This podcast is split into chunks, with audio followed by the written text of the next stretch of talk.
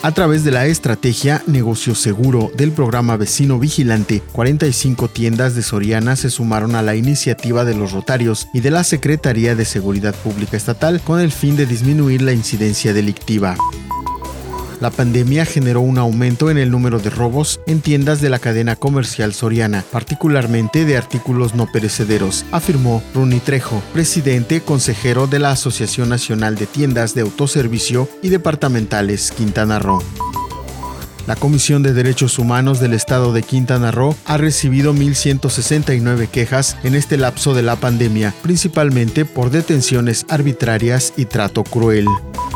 Toda la información completa a través del portal www.lucesdelsiglo.com.